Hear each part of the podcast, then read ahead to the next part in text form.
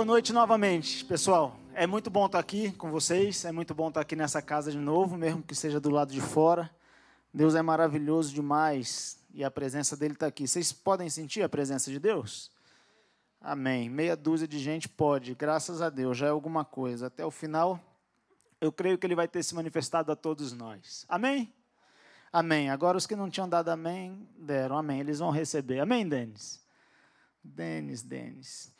Galera, essa semana eu fui agraciado por Deus com uma ligação do nosso querido pastor Gabriel. E ele falou assim: Você vai ter que pregar domingo. E eu falei, que bênção. Sobre o quê? Sobre a série De Volta para o Futuro. Qual câmera que tá? Qualquer uma, né? Gabrielzão, Deus te abençoe, Shaila.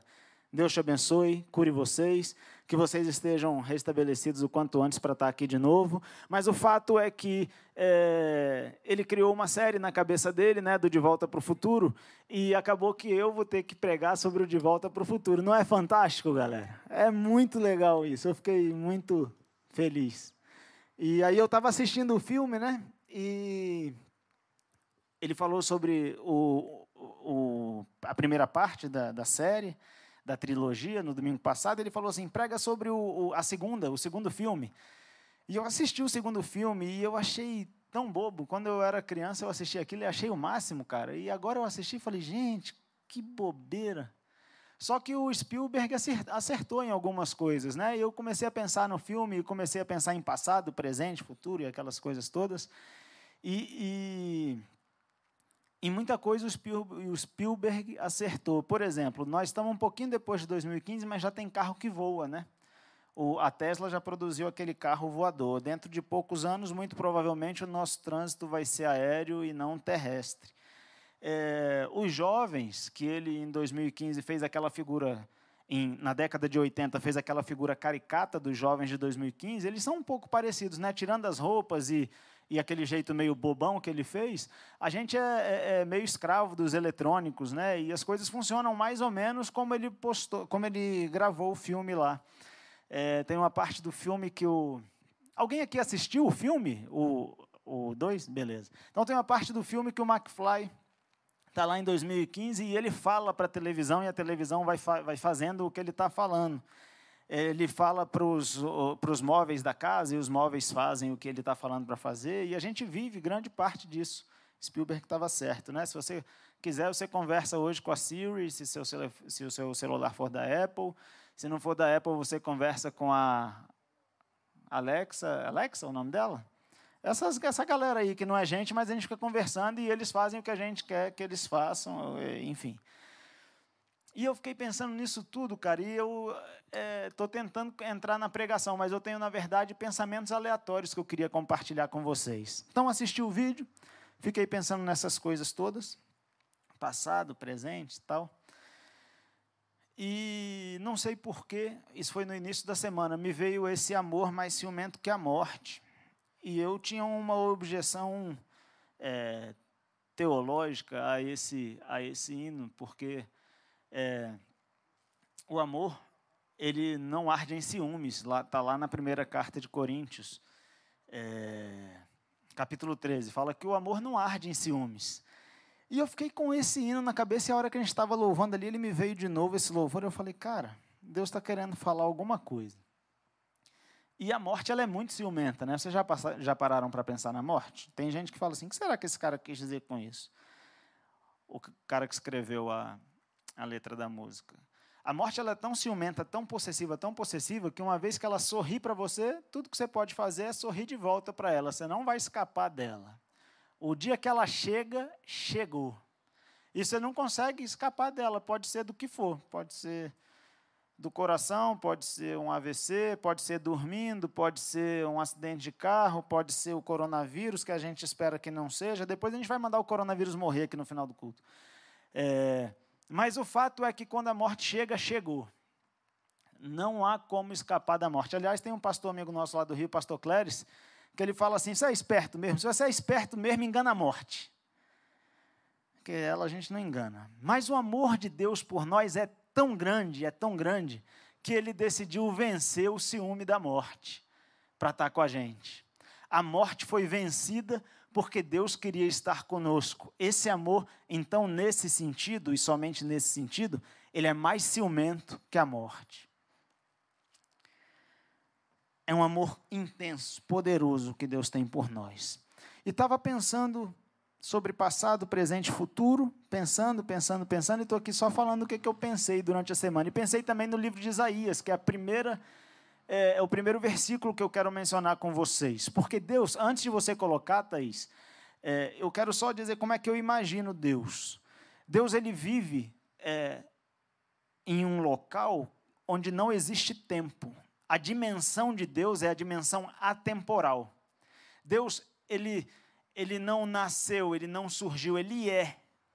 Ele simplesmente é.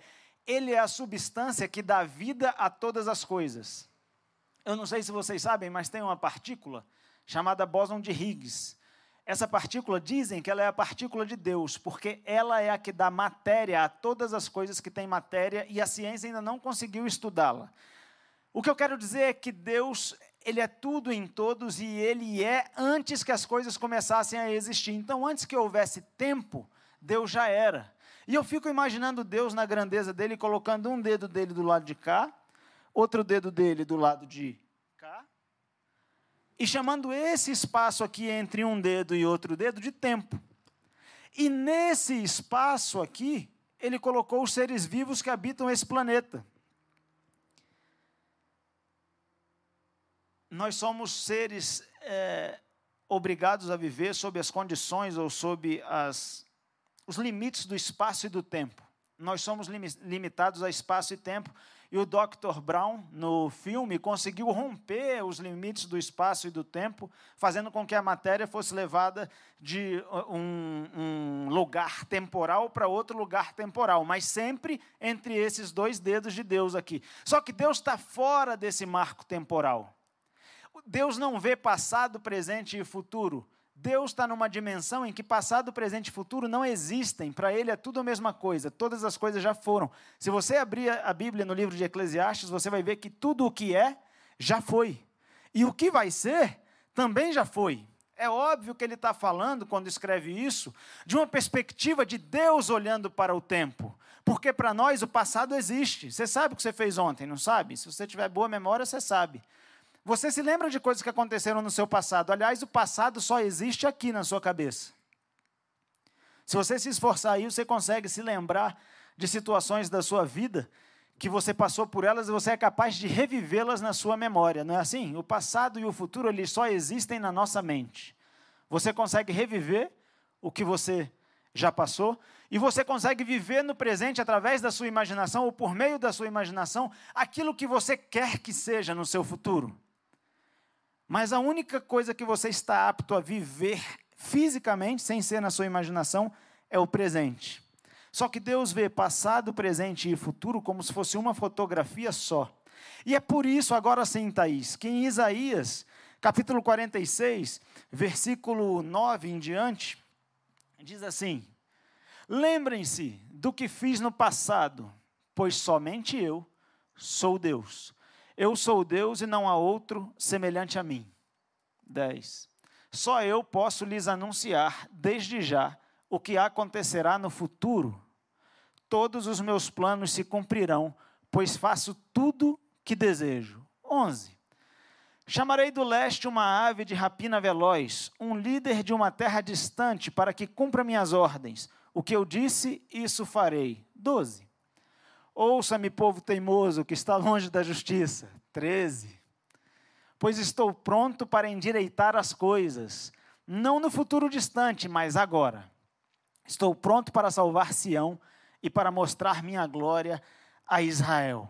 Essa profecia de Isaías, eu vou ler na minha versão aqui só o, o versículo uh, que eu, a, o trecho que me chama a atenção nisso aqui, que desde o princípio anuncia o que, há, o que há de acontecer e desde a antiguidade as coisas que ainda não sucederam.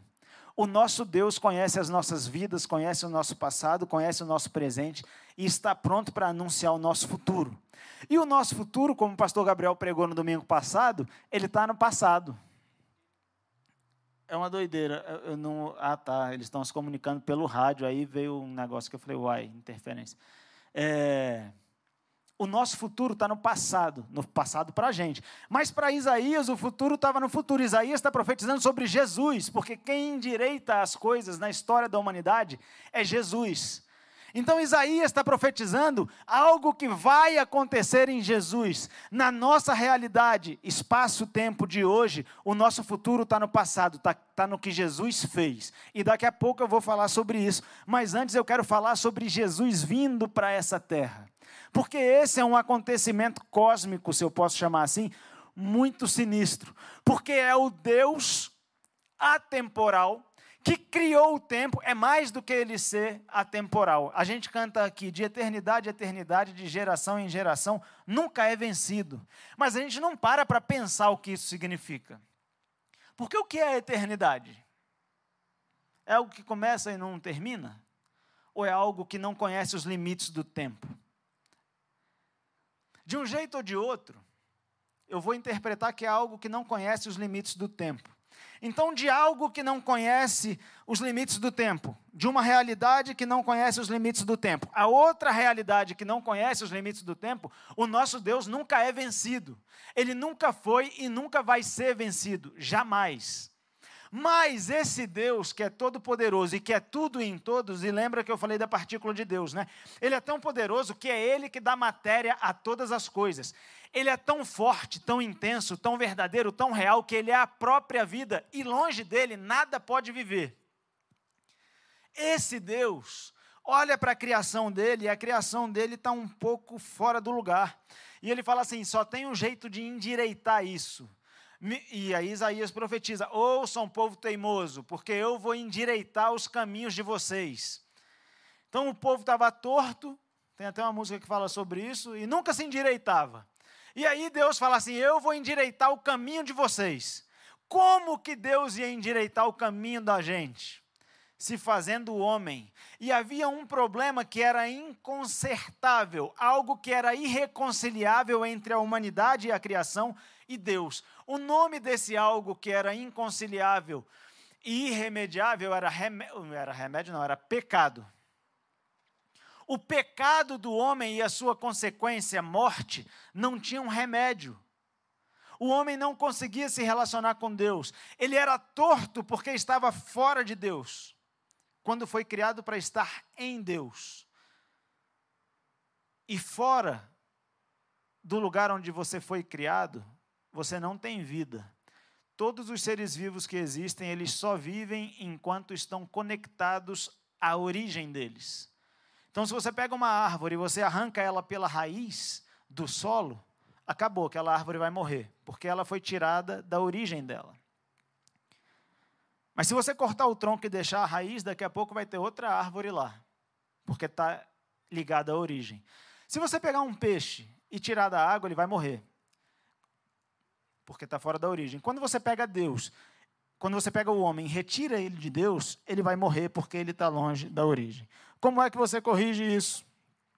O Deus atemporal, o Deus que não conhece os limites de tempo e espaço, vai se fazer homem e vai se colocar nesta dimensão onde nós estamos para vencer a morte que entrou por causa do pecado. Então, eu fico imaginando é, e aí volto para o filme, eu fico imaginando as circunstâncias é, é, que transcendem isso que a gente consegue ver aqui, que estão acontecendo quando esse Deus vai se encapsular num corpo de homem e se colocar na barriga de uma mulher para nascer como nós e vencer no mesmo, no mesmo, na mesma dimensão de espaço e tempo em que nós estamos o pecado e a morte, para nos devolver a conexão com Deus. O evento foi tão especial, foi tão sobrenatural, foi tão forte, foi tão intenso no mundo do espírito que os anjos se reuniram para ver o nascimento de Jesus. A Bíblia diz que havia uma multidão enorme de anjos assistindo Maria dar a luz a Jesus. E eles cantavam glória a Deus, os anjos, glória a Deus nas maiores alturas, e paz aos homens a quem Deus quer bem, quando Jesus estava nascendo. Aí Jesus nasce e vive ali os 33 anos de vida dele, 33 e uns quebrados, e Jesus vai para a cruz. Este era o objetivo da vida de Jesus, e esse é o momento em que a humanidade se reconcilia no tempo com Deus. É por isso que o Gabriel, semana passada, pregou e falou que o nosso futuro está no passado. Porque é na cruz que nós somos enxertados de novo em Deus. É na cruz que nós somos colocados de novo na nossa origem. É na cruz que nós recebemos vida outra vez. E aí Jesus vai para a cruz. E, e, olha que legal, porque a gente acha que ainda há uma batalha entre a vida e a morte, entre o pecado e a santidade e a santificação. Parece que ainda existe uma morte entre, entre uma, é uma batalha entre o bem e o mal. Mas perceba o que o apóstolo Paulo escreveu em 1 Coríntios, Thaís, por favor. 1 Coríntios, capítulo 15, 54, diz assim: Mas quando isto, a nossa carne, que é corruptível, se revestir da incorruptibilidade, e isto que é mortal, se revestir da imortalidade, então se cumprirá a palavra que está escrita: Tragada foi a morte pela vitória pode passar. Onde está, ó morte, a tua vitória? Onde está, ó morte, o teu aguilhão? 56. O aguilhão da morte é o pecado e a força do pecado é a lei. Pode passar, Thaís. Mas graças a Deus que nos dá a vitória por nosso Senhor Jesus Cristo. Amém. Alguém entendeu? Obrigado, pastora.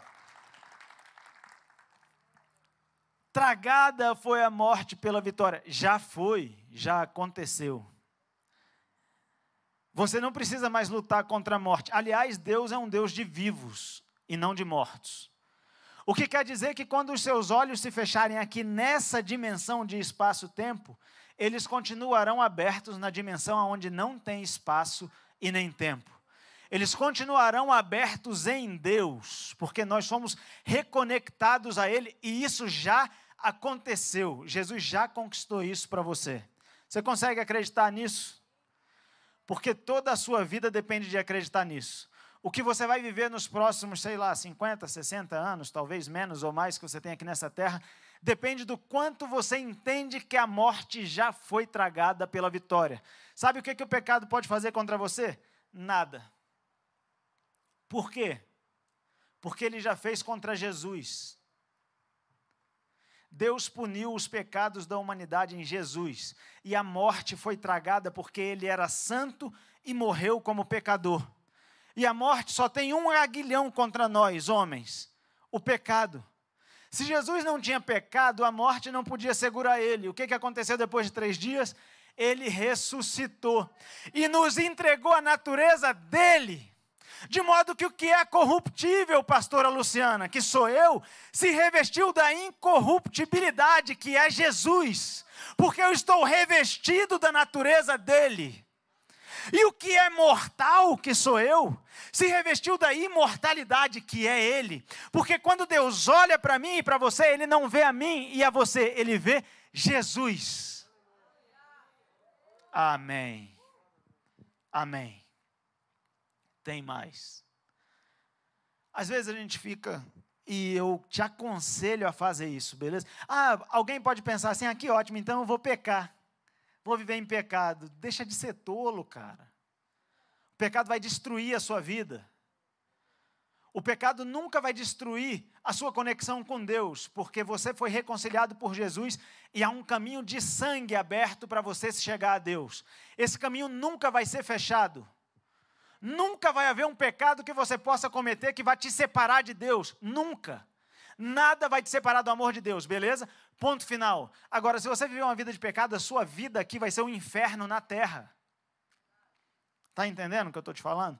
Ah, que legal, Jesus já pagou, então eu vou trair a minha mulher, ela vai descobrir, tu vai se divorciar e vai ter que pagar a pensão para seus filhos, e vai ver os seus filhos de 15 em 15 dias. E a culpa é do quê? das suas escolhas, mas eu vou falar disso lá na frente. O que eu estou querendo dizer é: não viva em pecado, porque Jesus já foi punido. Ao contrário, aproveita que Jesus já foi punido e se agarra em Deus e vive um relacionamento íntimo, sincero com Ele. Vive para Ele e por Ele, e entrega os seus dias para Ele, porque eu posso te garantir: a vontade dele é boa, é agradável e é perfeita. Você vai ser mais do que feliz. Sabe, todas as bênçãos que Deus promete no Antigo Testamento, elas têm uma condição para se cumprir. Deus fala: se você fizer isso, então eu vou fazer aquilo. Se você fizer aquilo, então eu vou fazer isso. Se, se, se em Jesus o se acabou, você já é abençoado. Você só precisa viver com Deus. Porque sem viver com Deus, você não sabe o que Deus pensa a seu respeito. E sem saber o que Deus pensa a seu respeito, você vive a vida segundo o que você pensa a seu respeito. E assim como distam os, a terra dos céus e os céus da terra, os pensamentos de Deus a seu respeito são maiores do que os seus. Sabe, o apóstolo Paulo escreveu que nem olhos viram, e nem ouvidos ouviram, e nem jamais penetrou em coração do homem aquilo que Deus tem preparado para nós. Você, o que você vai viver é muito maior do que a sua cabeça é capaz de pensar. O que você vai viver é muito melhor do que você jamais foi capaz de sonhar. E deixa eu te falar uma parada: nem principados, nem potestades, nem demônio de qualquer espécie pode impedir Deus de fazer o que Ele quer fazer na sua vida. Bota fé nisso. Você fala assim, mas por quê? Porque eles já foram vencidos. Quer ver? Colossenses, Thaís, por favor. Colossenses 2. Caramba! 13, 2, 13. E a vós, quando estáveis mortos nos vossos delitos e pecados, e na incircuncisão da vossa carne, vos vivificou no passado, juntamente com ele, Jesus, perdoando-nos todos os delitos. 14. E havendo riscado o escrito de dívida que havia contra nós nas suas ordenanças, o qual nos era contrário, removeu-o por removeu-o do meio de nós, cravando na cruz. E tendo despojado os principados e as potestades, os exibiu no passado, publicamente, e deles triunfou na mesma cruz. Uau! Glória a Deus. Vale a pena aplaudir Jesus. Olha o que, que ele fez por você. Sabe o que eu acho legal? É que quando a gente lê a Bíblia tem vontade de aplaudir, cara, meu irmão, isso é fera demais. Sabe por quê? Porque essa é a, essa é a palavra que rege o universo. Quando você lê a Bíblia que você tem vontade de aplaudir, é porque você está falando, isso é para mim. Ele já venceu. Ele despojou os principados e as potestades e os exibiu publicamente nas regiões espirituais. Você já viu alguém, um vencedor exibido? Já viu? Pensa aí num vencedor exibido. Eu já vi. Todo flamenguista é ver um vencedor exibido, cara. Mas pensa aí um vencedor exibido. Michael Jordan. Michael Jordan era um vencedor exibido. Ele, ele não gostava só de vencer, ele gostava de se exibir. Quem mais? Pensa aí. Romário. O Romário era um vencedor exibido, velho. A pastora Luciana é uma vencedora exibida. Jesus, quando venceu, ele não só venceu. Isso é interessante porque, aos olhos dos homens, a vitória de Jesus parecia uma derrota. Quem em sã consciência acha que um judeu pelado, todo estrupiado, que apanhou nas últimas 48 horas mais do que qualquer pessoa pode ter apanhado na vida. Está todo rasgado, na frente, atrás, nas pernas, com uma coroa de espinho na cabeça dele que deformou a cabeça dele. Alguém aqui já viu quando, é, o, quando você tem um corte que incha ao redor do corte? Já aconteceu isso no seu rosto? Meu filho uma vez bateu o olho na cadeira e abriu aqui o supercílio dele. O supercílio dele parecia supercílio de lutador, parecia que tinha levado um soco e inchou. Agora imagina espinhos cravados na cabeça de Jesus. Ele estava deformado, a cabeça toda deformada, todo estragado. O corpo pelado, sendo exposto ao ridículo. As pessoas passavam por ele e cuspiam. As pessoas passavam e chutavam. As pessoas passavam por ele e faziam gracinha. Furaram as mãos dele, furaram os pés dele, colocaram ele na cruz. Ele fazia força para respirar, porque a morte de cruz é uma morte por asfixia.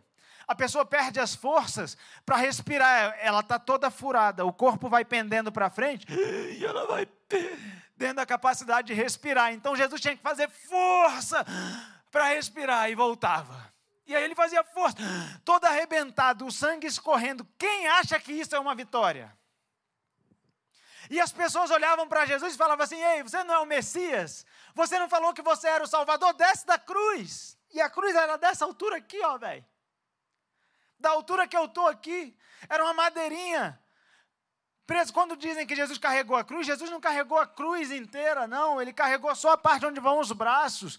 Porque essa parte era fixada numa madeirinha que tinha lá, que era dessa altura aqui, ó. Desce da cruz, era só ele fazer assim, ó, desci. Mas ele não podia descer da cruz. Porque ele estava pagando pelos meus pecados e pelos seus pecados, ele estava nos dando um futuro. Agora, quem em sã consciência ia olhar para isso e ia falar: Nossa, que vencedor. E isso durou algumas horas e era dia. E durante o dia se fez noite, como a gente está aqui, ó.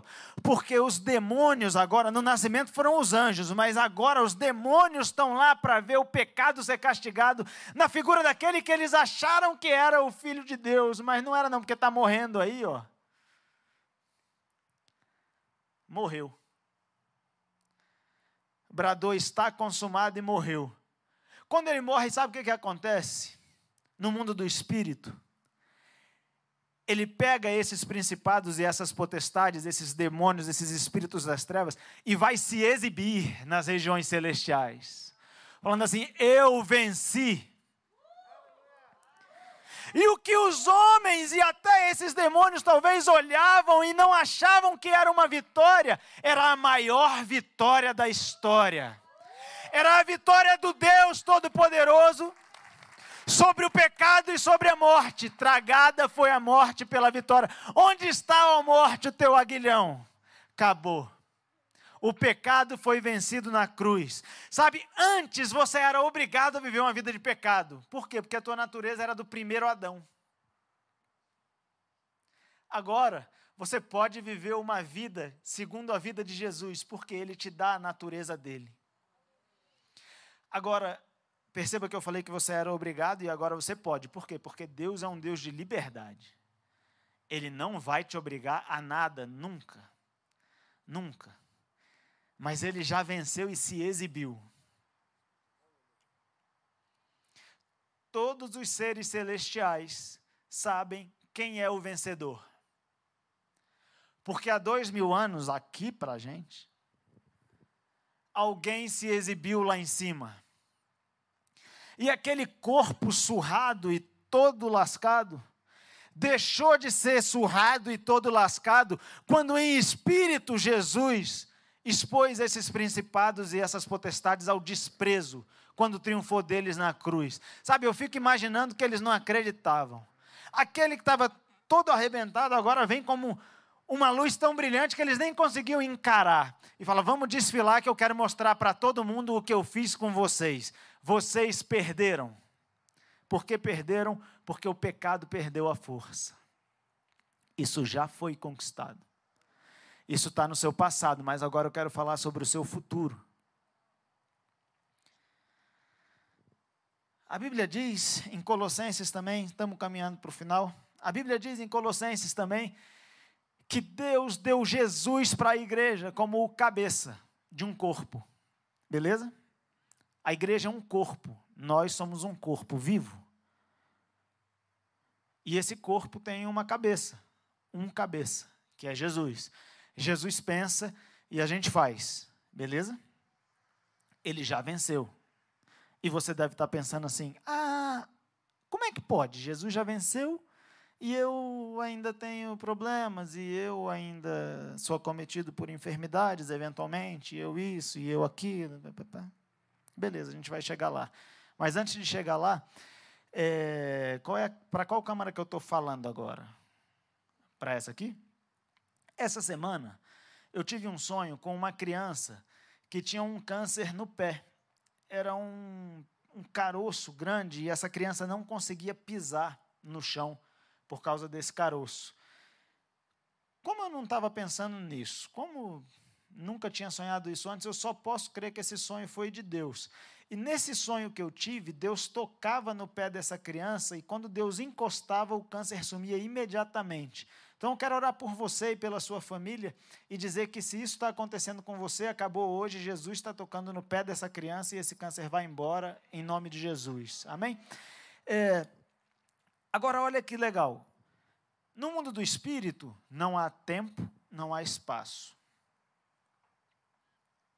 Jesus se exibiu mostrando que triunfou sobre os principados e as potestades. Aqui tem tempo e tem espaço. Tiago, o que, que você está querendo dizer? Estou querendo dizer que tem coisa na sua vida que ainda vai acontecer, sabe? Jesus, Gabriel falou assim: está tudo no passado. É, está tudo no passado. Aqui é a cruz, tá? Aqui está tudo que Jesus conquistou. Mas você não passa da cruz e fica olhando que cruz linda, Gente, que cruz maravilhosa. Eita, cruz bonita. Ei, meu futuro está aqui na cruz. Que legal. Meu futuro. Cara, você passa pela cruz e você vai em direção ao seu futuro. Você anda para o seu futuro porque a sua vida não está parada e o relógio só anda para um lado. E deixa eu te falar, aproveita a sua vida porque você só tem essa. E o relógio só anda para um lado. Sabe, ontem eu tinha 10 anos de idade. Hoje eu acordei com 36 e tenho dois filhos já. E o relógio não para de andar para frente. Ontem eu ia para o Rio, as, as aulas acabavam, eu entrava de férias e eu ia para o Rio. E o meu avô, eu dormia no chão do quarto do meu avô com a minha avó quando eu ia para o Rio. É, e ele pedia para eu cantar uma música que eu começava a cantar e ele começava a chorar. E a música dizia: Senhor, eu não sou nada diante do seu poder e nem merecedor do seu imenso amor. E através do seu filho eu tenho livre acesso a ti. Nananana, não lembro mais da letra. Me humilhar diante de ti, deixa o teu rio nanana, em minha vida. E eu me lembrei disso essa semana e eu falei, cara, eu senti o cheiro do quarto do meu avô, enquanto eu me lembrava. E lembrei dele chorando e eu não entendia por que, que ele chorava tanto com aquilo. Essa aí mesmo. E meu avô, ele demorou até ficar idoso para encontrar Jesus na vida dele. Nós temos o privilégio de já tê-lo encontrado. O que é que você vai fazer com a cruz? Para que, que a cruz serve para a sua vida hoje? Como você vai decidir viver a partir da cruz? Porque a cruz não é o final, ela é o início. A cruz não é um fim em si mesma, ela é o início da sua caminhada. E agora? E o seu futuro? Eu vou dizer como vai ser o seu futuro. Romanos 16, 20 diz assim: eu imagino que a Thaís já colocou, diz assim: E o Deus de paz, em breve, esmagará Satanás sob os vossos pés. Sabe, ele, perceba, tudo que nós falamos até agora estava no futuro. Ele venceu. A, a morte foi tragada pela vitória. Ele triunfou, ele despojou, ele se exibiu, mas agora está falando assim que ele esmagará no futuro. Por quê? Porque tudo o que ele fez aconteceu no mundo do espírito e agora precisa se tornar uma realidade na nossa vida. E o Deus de paz esmagará Satanás sob os vossos pés. Como? Através do seu sistema de crenças. Porque o futuro que você vai ter depende do que você acredita. Tudo que você acredita na sua cabeça vira uma realidade na sua vida. Alguém gritou amém lá de trás, então eu vou repetir tudo o que você acredita vira realidade. Amém. Amém. E o seu futuro é cheio de paz, alegria, justiça, porque o reino de Deus é paz, alegria e justiça no Espírito Santo. Agora, como eu esmago Satanás então, Tiago? É simples creia que Jesus é o Filho de Deus. creia na obra da cruz e se aposse dela. E tudo o que estiver acontecendo na sua vida que não estiver em conformidade com o que Jesus fez, você bota para correr da sua vida. Ele te deu autoridade para fazer isso. Ele falou: Eis aí vos dei autoridade para pisar de serpentes e escorpiões e sobre todo poder do maligno, e nada absolutamente vos causará dano algum. Ele, ele nos deu o nome dele. Você já usou o nome de alguém para alguma coisa? Quando você chega aqui na igreja, tem uma galera que é folgada, que eles querem fazer a vontade dele, e como sabem que se eles só disserem que é a vontade dele, ninguém vai fazer nada, ele fala assim: foi o apóstolo que mandou. Está usando o nome do apóstolo, cara. Está rindo, né, Anislene? O apóstolo que mandou. E às vezes o apóstolo não mandou nada. Só está usando o nome de alguém, porque sabe que naquele nome tem algum poder. Agora imagina que ao invés de ter o nome do apóstolo, você tem o nome de Jesus sobre a sua vida. Você tem o nome daquele que se exibiu nas regiões celestiais, triunfando e expondo ao desprezo todo principado e toda potestade, e todo demônio e toda raça do que não presta falando assim: Eu venci, esse nome está acessível para você.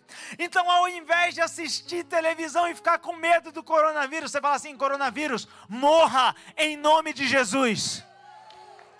Ao invés de ficar preso nas cadeias das suas emoções, você fala assim: medo vai embora em nome de Jesus. Sabe, o medo ele é medroso.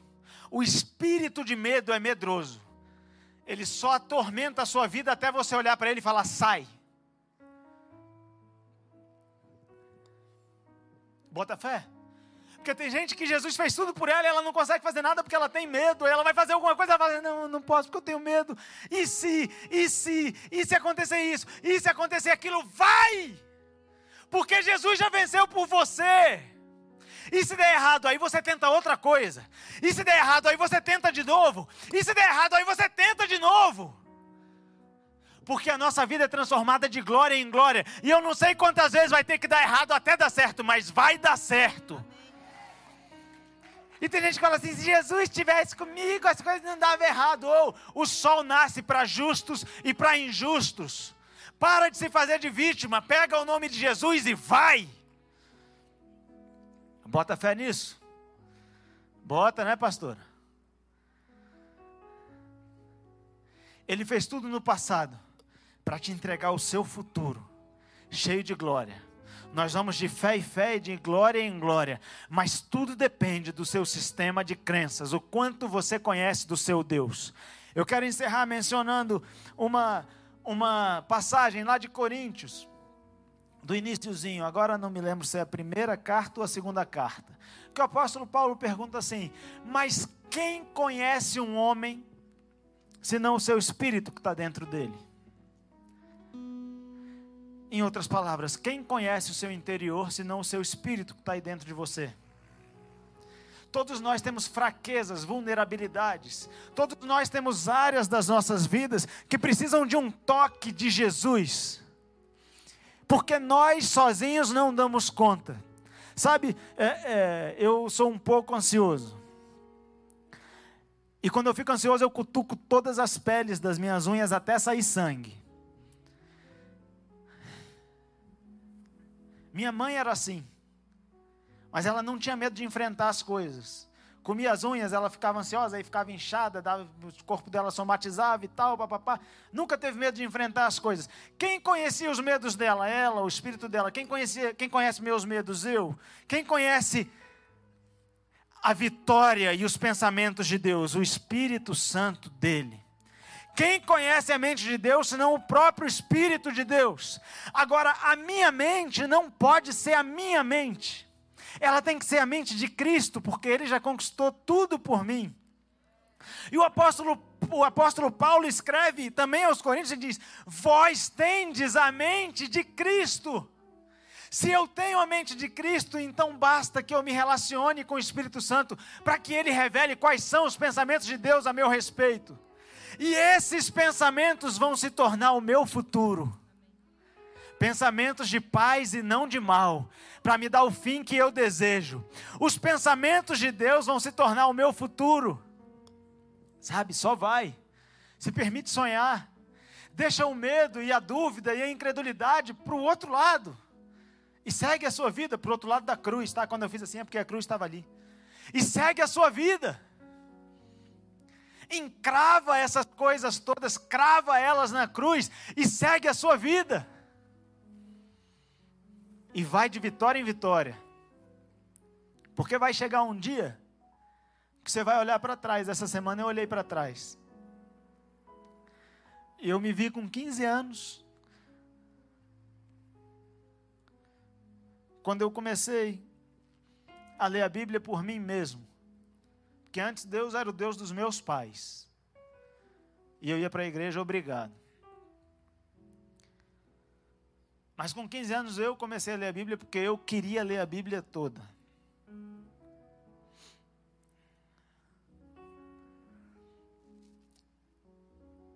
E eu olhei para trás e eu me vi na faculdade e a Bíblia que eu tinha lido e as experiências anteriores. Ler a Bíblia é muito importante, muito importante. Mas ter experiências com Deus é imprescindível. Se você tiver que escolher entre ter experiências com Deus e ler a Bíblia, tenha experiências com Deus. Não estou falando para você deixar de ler a Bíblia.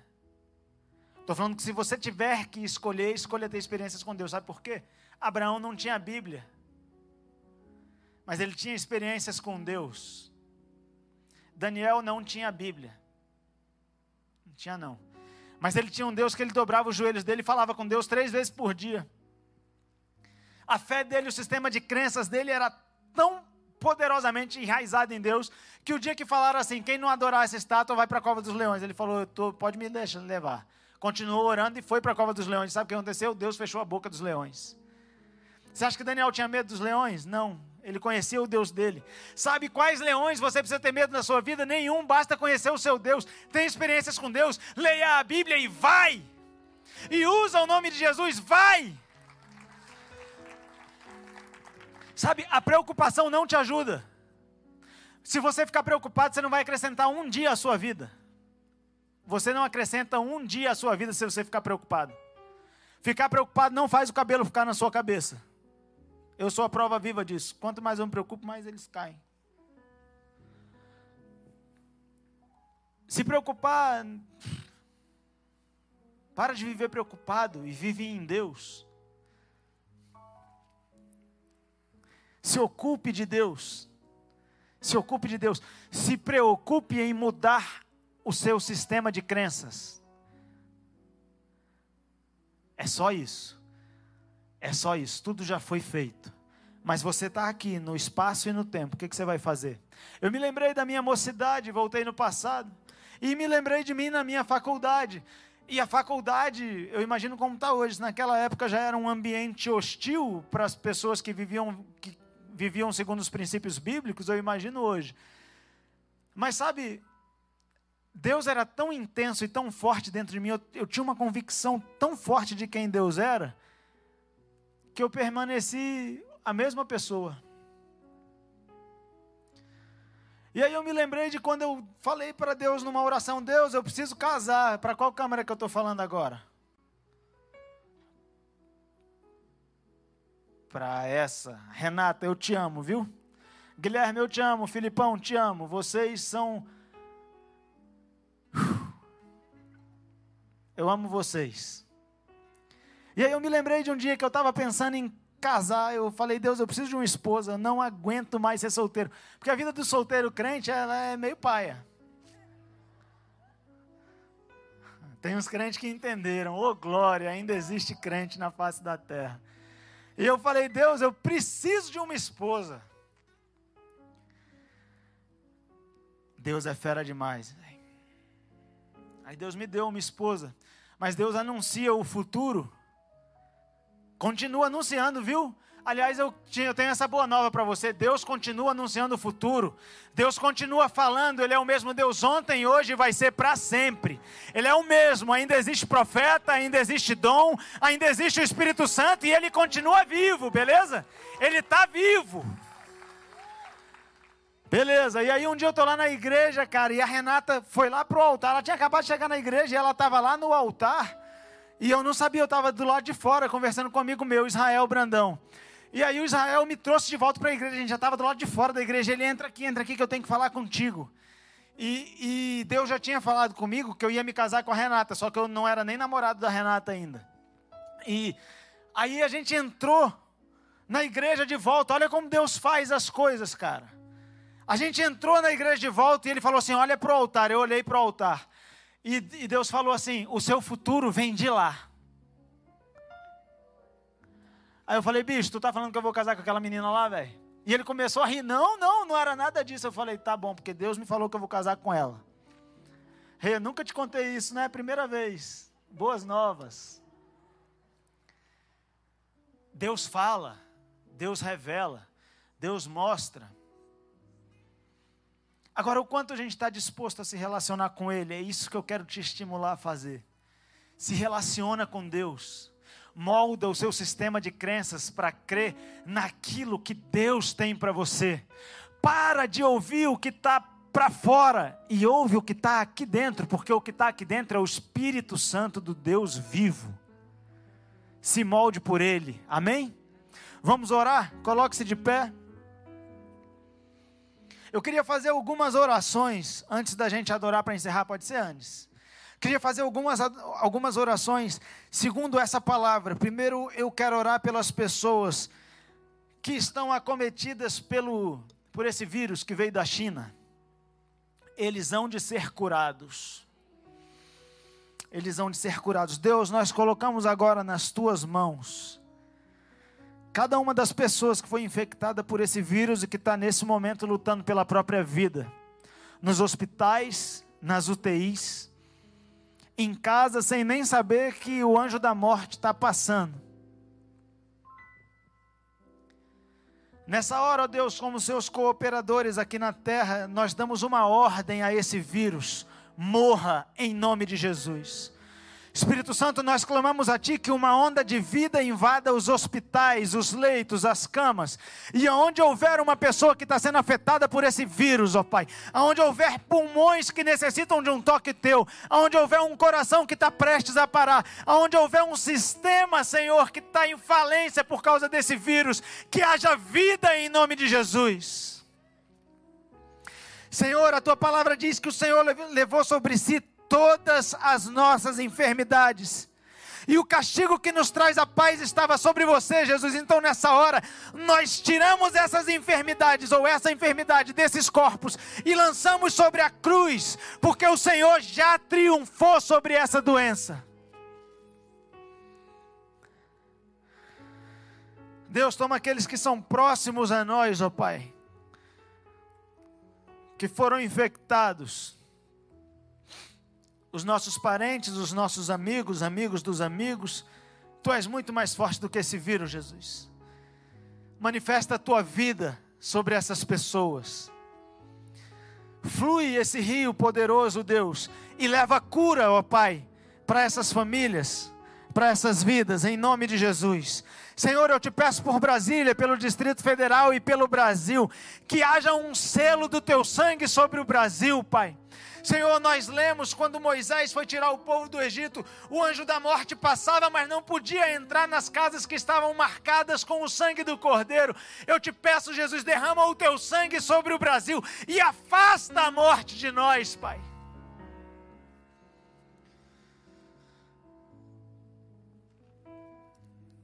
Essa realidade não é a realidade da cruz. Esses cento e poucos mil mortos não são a realidade da cruz. E nós, como povo teu aqui no Brasil, nos apossamos da verdade da cruz sobre a nossa nação e ordenamos a essa doença que saia do Brasil em nome de Jesus. Desaparece, seja queimado em nome de Jesus. Pai, eu quero colocar diante de Ti, ó Deus, o futuro das nossas crianças, ó Pai. Eu quero colocar diante de Ti cada pai, cada mãe, cada tio, cada avô que está aqui, ó Deus nessa noite e te pedir que o Senhor nos dê sabedoria para educar os nossos filhos, ó Pai. Eu quero te pedir, ó Deus, que a geração de crianças de hoje seja a geração que vai manifestar a sua glória da maneira mais poderosa que Brasília já conheceu, Pai. Eu quero te pedir, ó Deus, que ainda nessa idade, ainda quando eles são muito novos, ó Pai, o Senhor já comece a trabalhar por meio deles, ó Pai, e que o teu poder seja visto através da vida deles, ó Pai. Senhor, eu quero te pedir, ó Deus, e colocar as nossas vidas diante de ti, ó Deus, dizendo: Eis-nos aqui, Pai, envia-nos a nós. Eu quero te pedir, ó Deus, que o nosso sistema de crenças esteja adequado, moldado por aquilo que o Senhor fez na cruz, e que a nossa vida reflita a tua glória, Pai. Senhor, que as pessoas ao olharem para nós, elas não vejam somente homens, mulheres, elas vejam a Ti, ó Deus. Elas vejam a Ti no nosso sorriso, no nosso abraço, na nossa paz. Elas vejam a Ti, ó Deus, nas palavras que saem dos nossos lábios, mas nas nossas atitudes e no nosso, no nosso jeito de ser. Que elas vejam a Ti, ó Pai, em tudo o que diz respeito a nós, que tu sejas a nossa vida e a nossa vida seja o Senhor. Pai, eu oro como Jesus orou, que nós sejamos um contigo. Levanta uma geração que é uma só contigo, Pai. Que nós sejamos um contigo, Pai. Que a tua igreja revele a tua mente. Não importa o que eu penso, Deus, o que o Gabriel pensa, o que o apóstolo André pensa, o que a Ana Islene pensa, que cada um de nós pensa, importa o que o Senhor pensa, que nós revelemos o que o Senhor pensa. Que a nossa vida seja um livro aberto e que as pessoas, ao lerem as nossas vidas, entrem em contato contigo, com a tua verdade, com a tua realidade. Pai, que dentro desse espaço, é, dentro desses limites de espaço e tempo, enquanto nós estivermos aqui nessa terra, ó Pai, a nossa vida seja para o louvor da tua glória em nome de Jesus. E eu quero encerrar, gente, dizendo que eu voltei no passado, mas vai chegar um dia que todos nós vamos voltar no passado. Vai chegar um dia quando a gente vai estar lá na frente, que a gente vai olhar para trás. E eu, lembrando do meu avô, lembrei disso durante a semana. E aí não vai mais ter tempo para frente, só vai ter tempo para trás. O que a gente vai imaginar não é mais para frente. A gente só vai ter lembrança do que já foi e só vai ter duas opções Valeu a pena ou não valeu a pena? Eu quero encerrar te convidando a fazer valer a pena. A gente só tem uma vida. Bora fazer valer a pena.